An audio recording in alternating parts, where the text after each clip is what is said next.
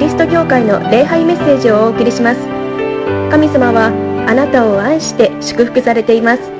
その愛をお受け取りください。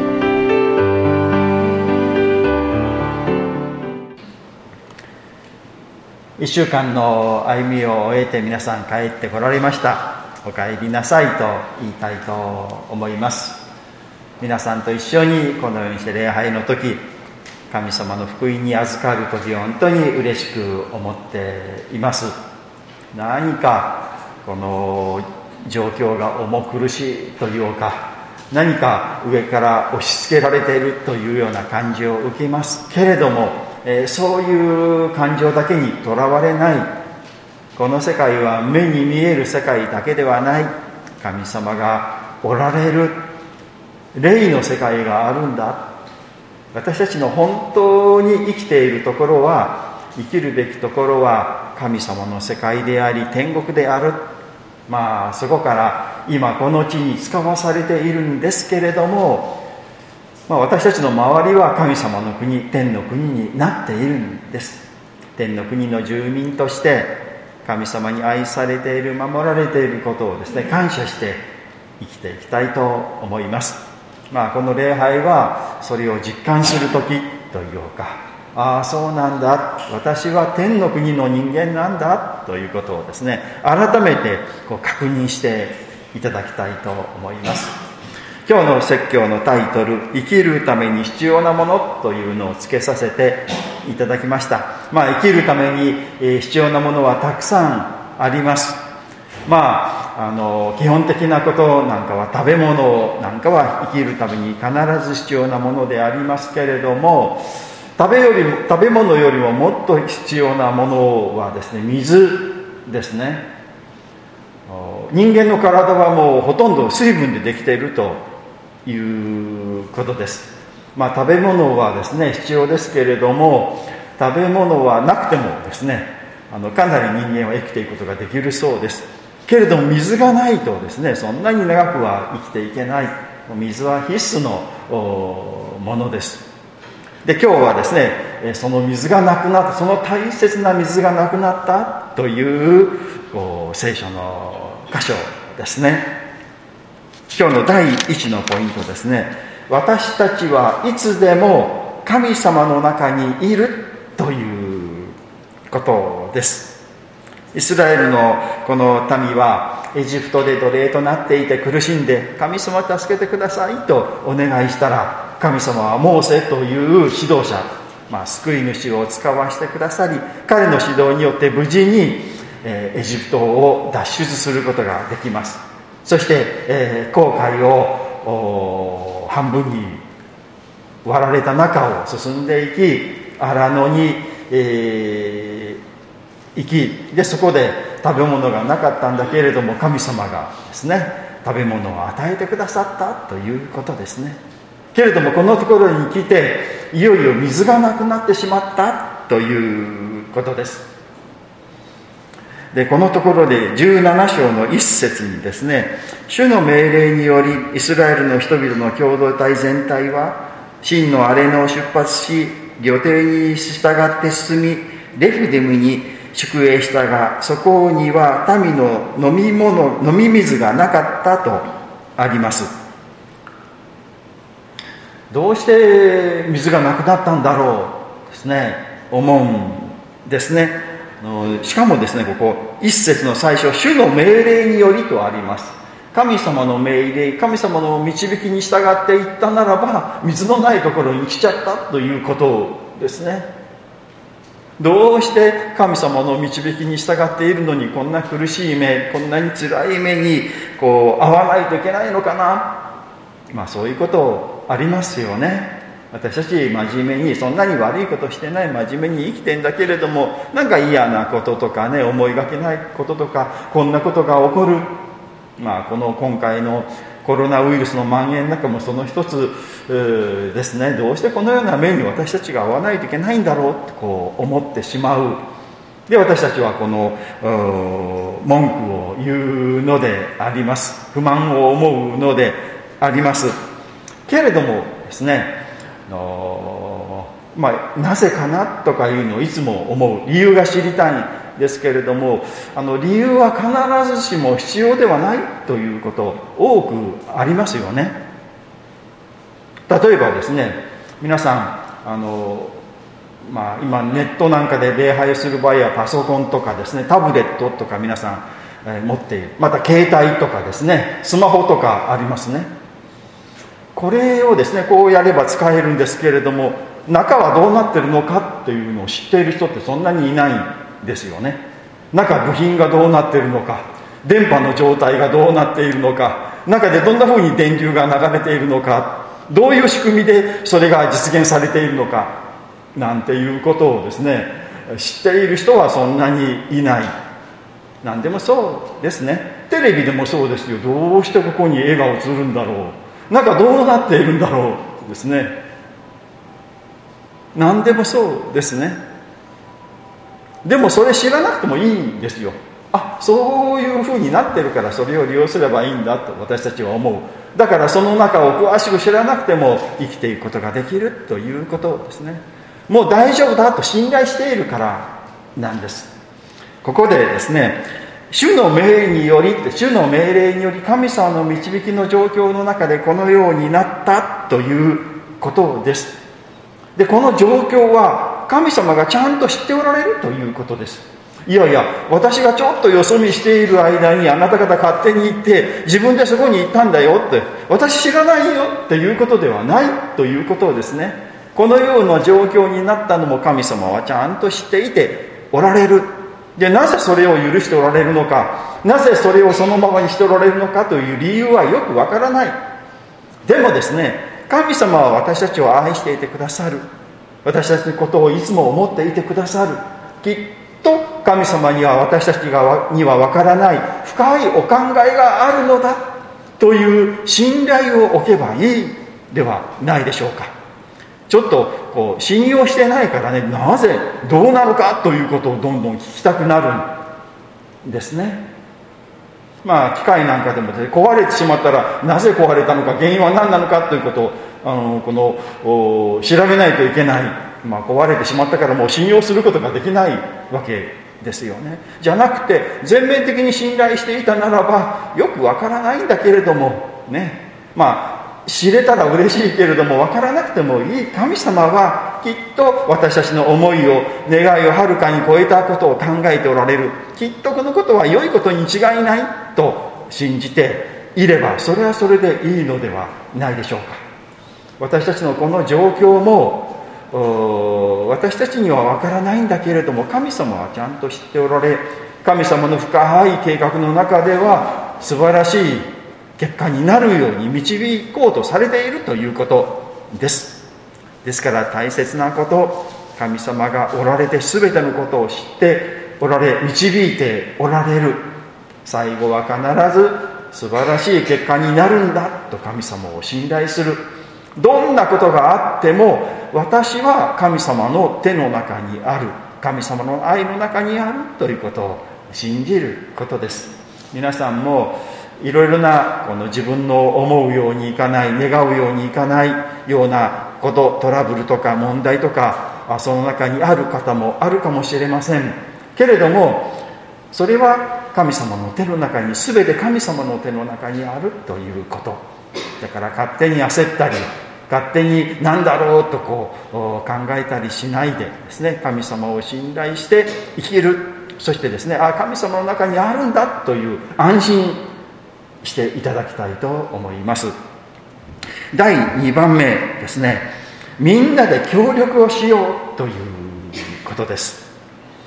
ここでモーセが民人々はですねあのモーセに文句を言うのですね2節ですね民がモーセと争い我々に飲み水を与えよというそして3節ですね。なぜ我々をエジプトから導き上ったのか。私も子供たちも家畜までも乾きで、乾きで殺すためか？とか言うんですね。モーセにこの向かって文句を言う。どうしてこのような状況になったんだ？どうしてこのような状況になるところに我々を導いたんだ？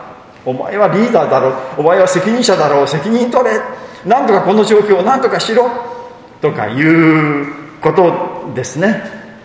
まあその気持ちわからないではないですね。このような状況になってこのような状況に陥ってしまったもう責任者の、えー、責任だリーダーの責任なんだってこう思う。けれどもですねあの忘れてはいけないのはやっぱり神様がこれを導かれたということ。で過去にもいろいろな問題があった。苦しいことがあった。辛いことがあった。どうしていいかわからないことがあった。最初はこの目の前に海があり後ろはエジプトの軍隊が追いかけてくるというこう四面楚歌の絶対絶命の時にで、えー、モーセが神様の杖によって海を割ってこう助かったという経験をしている。その後はお腹が空いた食べ物がないという時はまあ不思議な食べ物天からですねマナという不思議な食べ物が与えられてこう生き延びられたというような経験をしているんですね。ああと今回の苦労もきっと神様が問題も神様が解決してくださるに違いないと信じるべきではないでしょうか。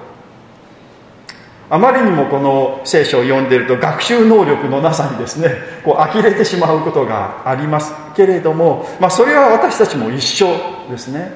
いろんな問題がありいろんな苦しみがあり辛いことはあるんですけどその度にハラハラドキドキしてですねあの不安になるのは私たちも一緒ですけれどもやはり学んでいくということは必要なことではないでしょうか。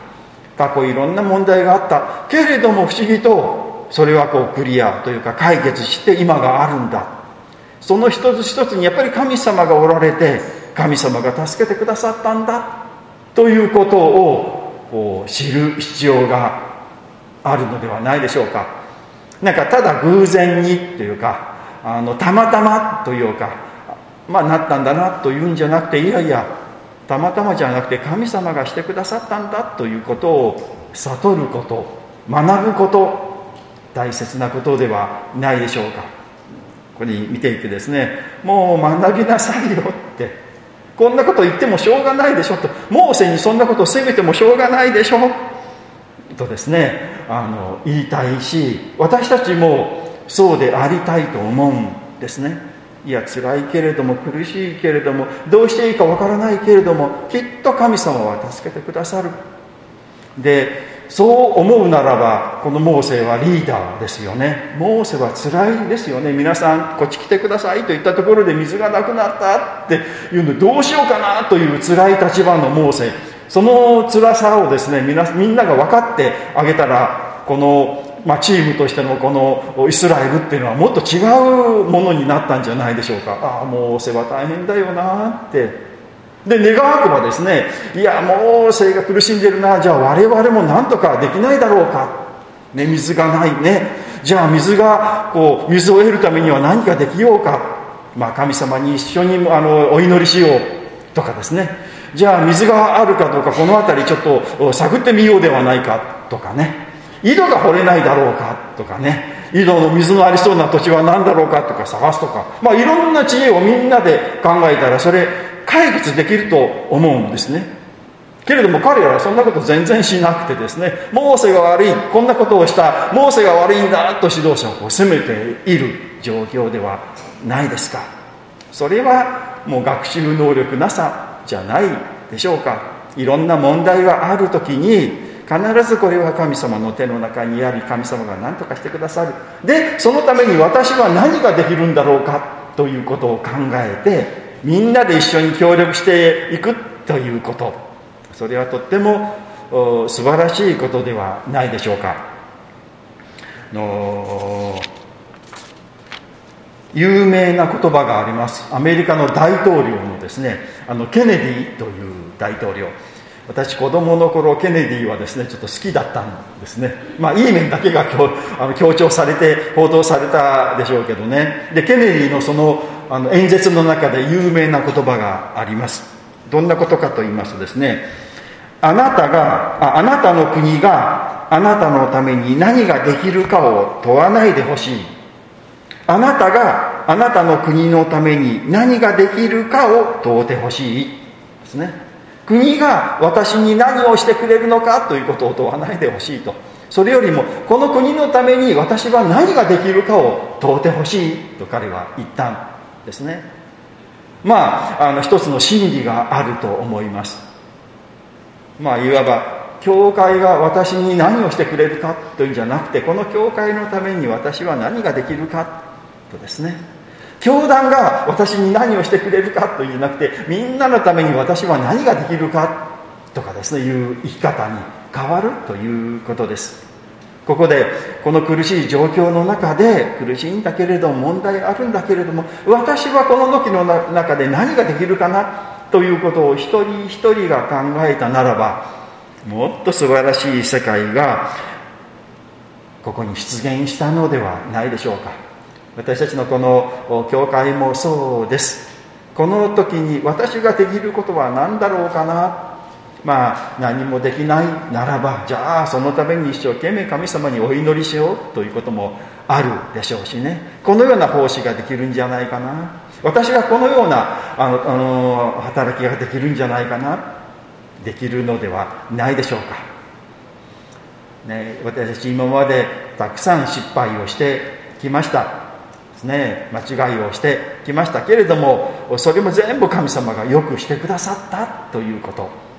今もあるこの問題も必ず神様がよくしてくださると信じてそのために私は何ができるかなということを問うて生きる。積極的な前向きな生き方ではないでしょうか。そういう生き方に私たちは導かれているのであります。第3のポイントですね。イエス様が助けてくださいますということです。これ素晴らしいことだと思うんですね。モーセはですね神様にですねあのお祈りどうか助けてください。このままだと私はこう責任取れとか言ってですね、えー、石を投げつけられて殺されるかもしれません。と神様に訴えたら神様がですね、えー、大丈夫ですよですね。あの杖を持ってきなさいとおっしゃったんですね。この杖というのは、まあ、神様の臨在の印というか神様がおられるというでその杖でもっていろいろ奇跡が行われてきたあの杖ですね。でその杖を持ってきなさいってですね。であの何人かを連れて行ってあの岩の上に神様が立たれるですね、えー、6節ですね「見よ私はホレブの岩の上であなたの前に立つ。あなたはその岩を打て」そこから水が出て神は飲むことができるということなんですね。杖を持って行ってこの岩岩をこう叩きなさいとですね。岩を叩いて何になるんだろうと思うんです。まあ水が出るというのは、まあ、泉があるとかですね。まあ井戸を掘るというようなところです。まあ井戸を掘るためにはあの石がゴロゴロしてるところは掘りにくいですよね。やっぱり土のところじゃないと井戸を掘ることができない、まあ、井戸を掘って下にこの水脈があったならばそこにぶつかったならばそこから水がこう出てくるんですね。けれどもあの石がゴロゴロましては岩を掘るなんてことは不可能ですね。岩から水を水が出てくるなんてことはありえないし考えられないことであります。けれども神様は岩を叩けとおっしゃった。でモーセはよくわからないけれども神様が言われるからというので岩を叩いた。するとそのところから水が溢れ出てきてで人々はその水を飲んでこう助かった命拾いをしたということ。素晴らしいまた不思議な出来事があります。でこの岩って何なんだろう？この岩ってどうして水が出てきたのかなと思うんですけれどもこれ新約聖書にちゃんと解説があるんですね。コリント信徒の手紙1の10章の一節にこの岩が何なのかがちゃんと解説してあるんですね。お読みいたします。兄弟たち次のことは知っておいてほしい。私たちの先祖は皆雲の下におり皆海を通り抜け。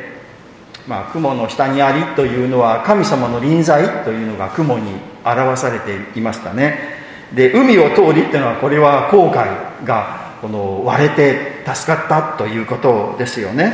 2節皆雲の中この海の中でモーセに属するものとなる洗礼を授けられ3節皆同じ霊的な食べ物を食べこの霊的な食べ物というのはマナのことですよね。マナを食べた。4節皆が同じ霊的な飲み物を飲みました。霊的な飲み物っていうのですよね。の水ですよね。彼らが飲んだのは自分たちに離れずについてきた霊的な岩からでしたがこの岩こそキリストだったのですと書いてあるんですよね。不思議なことにですねあのモーセが打った岩というのは実はキリストだったイエス様だったということです。まあこのことはモーセも知らなかったと思うんですね。でも新約聖書にちゃんと解説があります。ですね。自分たちに離れずについてきた霊的な岩。この霊的な岩というのはこのイスラエルのためにいつもついてそばにいた。イエス様だったんだということです。イエス様というのは2000年前人間となって来られたイエス様です。人間になられる前もイエス様は存在しておられた、まあ、三位一体の神様お一人イエス様ですね。教会学校のステップアップキャンプで三位一体ということを子供たちに詳しく説明してですね皆さんみんなびっくりしたようですね。神様お一人なんだけど3人いる。3人だけど1人いるというのはすごいショックだったというか衝撃だったということですけれども、まあ、不思議なお方です。でもイエス様はこの神様としてずっと永遠に生きておられる。そして、えー、一時ですねあの紀元前1年からですね30年間ぐらいこの地上で生きられあとまたもう霊としてずっと生きておられるイエス様です。旧約聖書の時代にもイエス様はちゃんとおられた。でこの時この岩としてイスラエルの人のところに現れてでイスラエルの人を救うための水を与えられたというのがイエス様だということです。イエス様は私たちが意識しようと意識しまいといつも一緒にいてくださるお方だということですね。皆さんのそばにはイエス様がおられます。私は必要私は一人だな孤独だなと思っていても決して孤独ではない。イエス様はちゃんといてくださるお方です。そして必要なものを与えてくださるお方であります。ここですね。モーセはこの岩を打つんですね、まあ、岩を叩くというか殴るというか、まあ、岩を傷つけるというかいうことをですね。これはイエス様の十字架の死を表しているのですね。イエス様は叩かれて傷つかれた。その傷から生ける命の水が流れ出して人々を救ったということです。イエス様は十字架にかかりそこで手と足釘で打たれ頭は茨の冠を無理やりかぶせられ血を流し最後は脇腹を槍で突き刺されて血を流されたその打たれた傷によって私たちの罪は全て許され私たちは完全に清いものとなって神様に受け入れられているのであります。イエス様が流されたイエス様が受けられたその傷によって私たちは救われているしああ私たちはこのように愛されているんだ。神様に守られているんだ。許されているんだ。受け入れられているんだ。そして神様の家族の一員とされているのだ。というのが分かるんですね。打たれたこの岩から豊かな水が流れ出し人々を生かす。私たちのそばにはいつもイエス様がいてくださりその打たれた傷によって私たち全ての罪が許されている。間違いが清められている。過ちが益へと変えられる。という中に私たちは生きています。まあイエス様って素晴らしいなと思うんですね。傷つけられた。と言ってですね。傷つけられたら大体私たちは恨みに思う。憎しみに憎しみを持つというのが普通ですね。でも傷つけられてその傷が人を癒す。っていうことですね。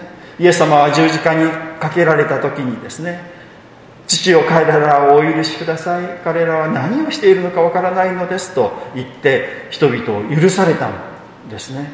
できませんよね。の旅人の木という木があのあるそうなんです。実際あるようですね。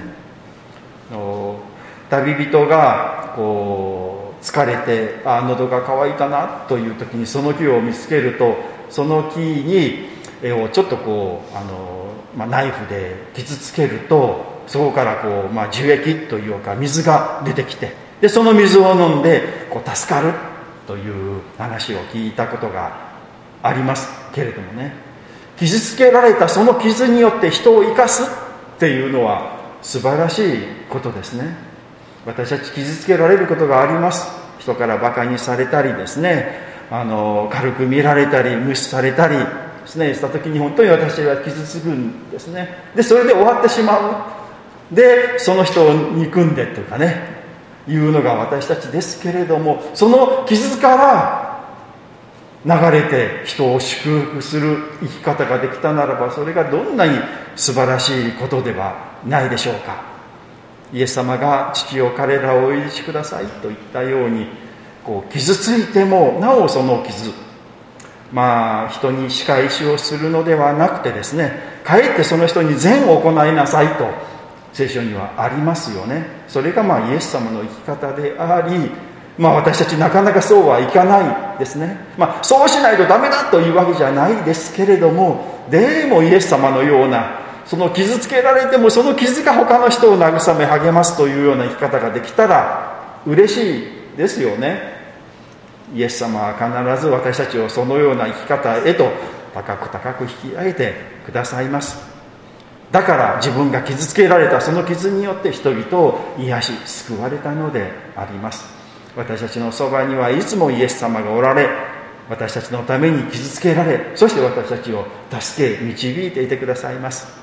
この1週間もですねいつもイエス様がおられる。信じて希望を持って歩んでまいりましょう。お祈りをいたします。神様今日もこのようにしてこの礼拝に参加できました。本当にありがとうございます。この世は嫌なこと辛いこと苦しいことに満ちています。どうしてこのようになるのかわからないことだらけです。けれども私たちは知っています。どんなこともあなたが知られないことはない。あなたがおられないことはないということ。をどうして神様がこれを許しておられるのか私たちには分かりません。けれども私たちはあなたを信じております。きっと私たちには分からない深いお考えをお持ちになり神様はこの世界を導いておられること。を私たちはあなたを信頼して従ってまいります。私たちもどうかあなたの働きへと参加させてください。私たちはイスラエルの民がいつも文句を言ったような生き方をしたくありません。いろんな問題はありますけれどもあなたは必ず助けてくださるお方です。どうかその働きに私たちも何かできることがあるのではないでしょうか。用いてください。いろんな問題がありますけれどもみんなで協力し合いその問題に立ち上がって立ち向かっていきたいきたいと思います。私たちを用いてくださるようにお願いをいたします。人々に愛を行い福音を伝えるためにまたこの教会を立て上げるために私たちをお持ちください。私たちのそばにいつもイエス様がついていてくださり私たちを助けてくださっていることを感謝をいたします。どうかイエス様のように打たれた傷によって人々を癒し救うようなそのような生き方したいと思います。想定できそうにもないように思いますけれども願わくばそのような高い深い生き方へと私たちを引き上げてくださるようにお願いをいたします。この1週間もイエス様が一緒に私たちと一緒に歩んでくださることを感謝をいたします。どうかよろしくお願いをいたします。このコロナの状況が厳しい状況でありますけれども人々をこの世界をお守りください。また医療関係者の方々またお仕事をされている方々一人一人の上にあなたが恵みを持って、え、助けを持って、え、お守りくださるようにお願いをいたします。どうかワクチンとか良い薬をあの害がない、えー、薬を開発できるように知恵を与えてくださるようにお願いをいたします。主イエスキリストの皆によってお祈りをいたします。アーメン。それではしばらく成長の時黙想の時を持ちましょう。桃谷キリスト教会の礼拝メッセージを聞いてくださりありがとうございましたご意見ご感想などを聞かせていただけると幸いです神様はあなたが大好きで救ってくださいました安心してお過ごしください。